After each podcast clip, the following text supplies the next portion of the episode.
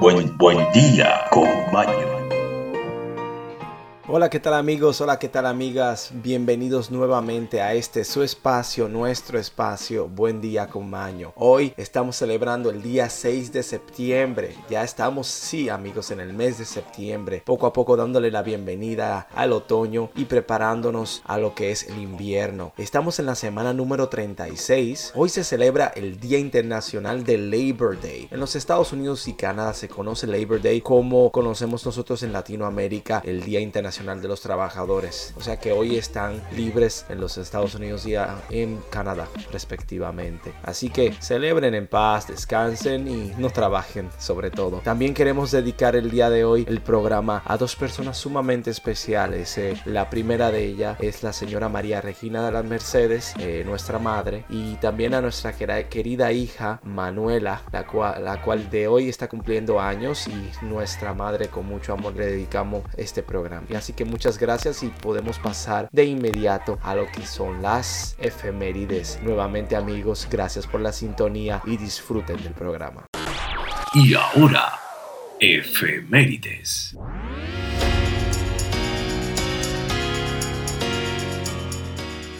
Un día como hoy, en el año 1492, Cristóbal Colón navega hacia La Gomera, último puerto antes de su partido por el Océano Atlántico. En el 1522 llega a San Cular, Barrameda, España, el vasco Juan Sebastián Elanco con solo una nave y 18 hombres después de la primera vuelta al mundo. Sí, en 1564 en el norte de África, el noble español García Álvarez de Toledo y virrey de Sicilia, Cataluña, conquista a los piratas el Peñón de Vélez de La Gomera. También en el año 1620, desde Plymouth, Inglaterra, un grupo de peregrinos parte en el barco Mayflower para asentarse en Norteamérica. En el año 1634, en el marco de la Guerra de los 30 años, el ejército imperial derrota a las armadas protestantes de Suecia y Alemania en la batalla de Nordingen. También, un día como hoy, en el año 1724, en España, Felipe V vuelve a ocupar el trono tras la muerte de, Lu tras la muerte de su hijo Luis, que solo reinó 7 meses y medio. También un día como hoy en Colombia, la ciudad de Sogamosa es nombrada Villa Republicana. También un día como hoy en el 1811 en Lima, Perú, se inaugura el Peruano, primer periódico patriota. Un día como hoy también, en el 1815, en Jamaica, el militar venezolano Simón Bolívar redacta la Carta de Jamaica. En Pensilvania, en 1869, en los Estados Unidos, sucede una trágica explosión en una mina como consecuencia de las terribles condiciones en las que trabajaban los mineros. Amigos, esto es todo por efemérides. Pasemos ahora a los estudios e informaciones interesantes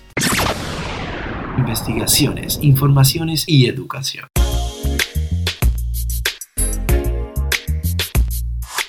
Tenemos un estudio aquí que habla sobre el tema del cambio climático. El cambio climático sin freno. Los países están muy lejos de cumplir el Acuerdo de París. Como conocemos, eh, se necesita una reducción del 45% de las emisiones de gases de efecto invernadero de aquí al año 2030 para evitar un calentamiento catastrófico y actualmente la ambición de los países solo alcanzará para disminuir un 1%. Los expertos de las Naciones Unidas en Cambio Climático piden una acción inmediata y planes específicos para abordar la emergencia, especialmente de los mayores emisores como son los Estados Unidos. Las naciones deben redoblar sus esfuerzos y presentar planes nacionales de acción climática más fuertes y ambiciosos en el año 2021 si quieren lograr el objetivo del Acuerdo de París de limitar el aumento de la temperatura global en 2 grados Celsius, idealmente 1.5 grados Celsius para finales del siglo, asegura un nuevo informe de la ONU Cambio Climático publica este pasado viernes. 2021, un año decisivo para enfrentar las emergencias climáticas, para enfrentar las emergencias climática global. La ciencia es clara para limitar el aumento de la temperatura global a 1,5 grados Celsius. Debemos reducir las emisiones mundiales a un 45% para el 2030, desde los niveles del 2010, explicó el secretario general de la ONU durante la presentación del informe. El documento que evalúa los planes de las llamadas contribuciones nacionales determinadas, las medidas que los países individualmente están tomando para reducir sus gases de efecto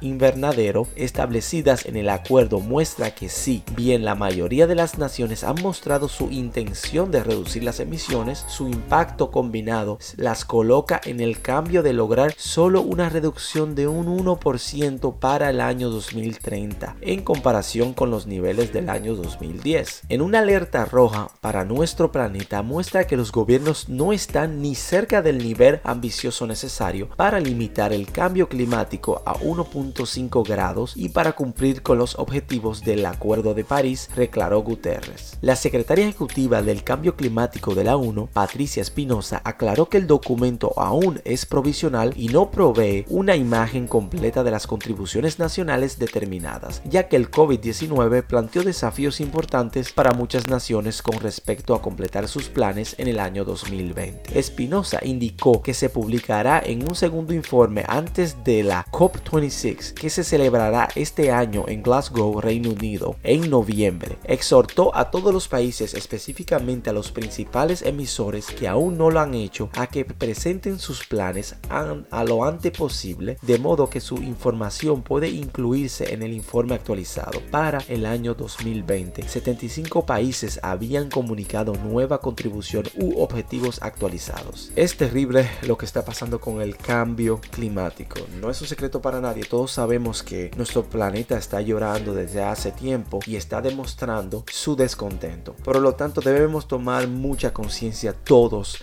incluso eh, cosas mínimas como cambiar un vehículo de, de gasoil o diésel al consumo eléctrico que sería genial. Ya tenemos muchos vehículos eléctricos de todas las marcas posibles e incluso en un poder adquisitivo económico muy relevante y asequible. Ya podemos adquirir un vehículo eléctrico a un módico precio. Y no solo vehículo eh, eh, eléctrico también tenemos las patinetas electrónicas bicicletas electrónicas e incluso tenemos los motores eléctricos. Podemos optar a este cambio el cual va a ayudar al planeta Tierra que está sufriendo en la actualidad. Tenemos que ponernos en conjunto, consumir los productos los cuales sean más orgánicos posible, tratar de reciclar. Tenemos que generar productos bios, tenemos que generar el reciclaje, reusar. Si podemos usar la alternativa de usar cristales en vez de plástico, porque estamos viviendo en un tema que es sumamente delicado para el futuro de nuestro planeta y de nuestros niños, porque ya muchos adultos tal vez lo vemos como que, ah, mi vida me queda solo 20, 10, 30 años. Sí, pero tienen que comprender que el planeta no es solo nuestro, es de todos y debemos hacer un esfuerzo para que siga siendo así. Amigos, esto es todo por estudios. Pasemos ahora a noticias. Ahora, ahora, noticias,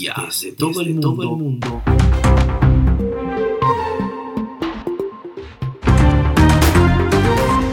nuevamente aquí compartiendo las informaciones del mundo y para el mundo.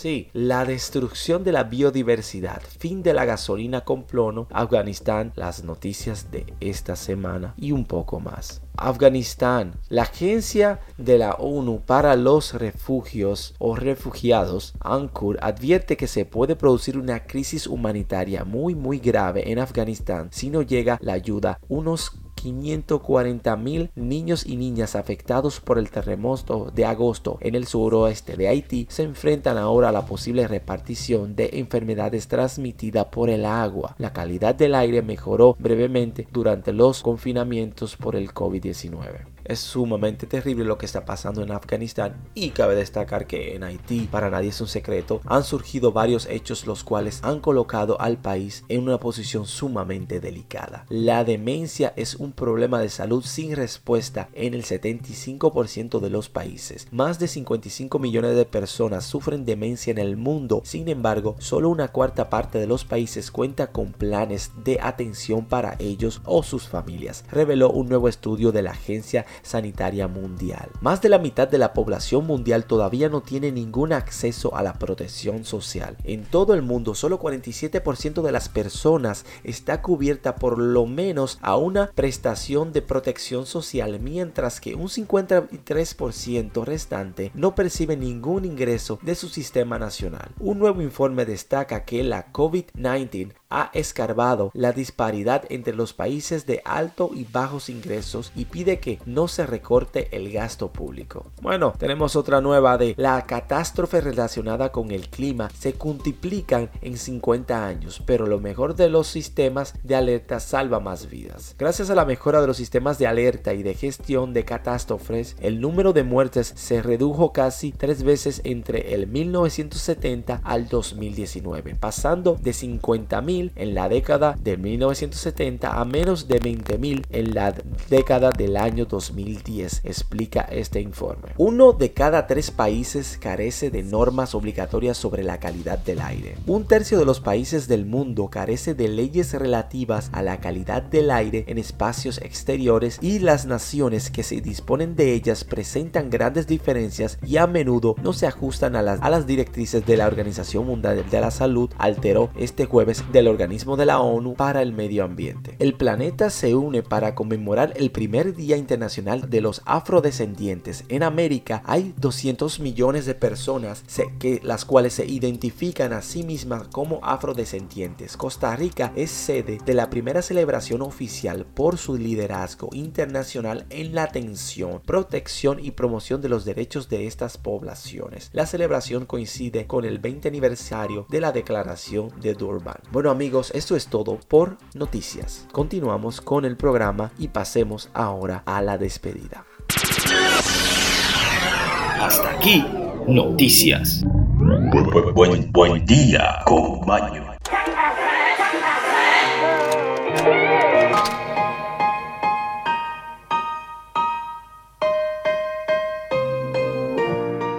Sí amigos y amigas, esto fue todo por el día de hoy. Un programa corto pero completo, con un contenido positivo, el cual es nuestro propósito, informar, pero no desinformar. Queremos aportar al mundo, queremos informarle a ustedes las informaciones las cuales pueden ayudar para que recapacitemos y a la vez tengamos una semana o un día productivo. Recuerden amigos, nuestro propósito es ayudarle a todos y ayudar al mundo. Así que como hemos creado la tendencia de compartir la frase del día, el día de hoy lo haremos por igual. Así que el fruto del silencio es la oración, el fruto de la oración es la fe, el fruto de la fe es el amor, el fruto del amor es el servicio, el fruto del servicio es la paz.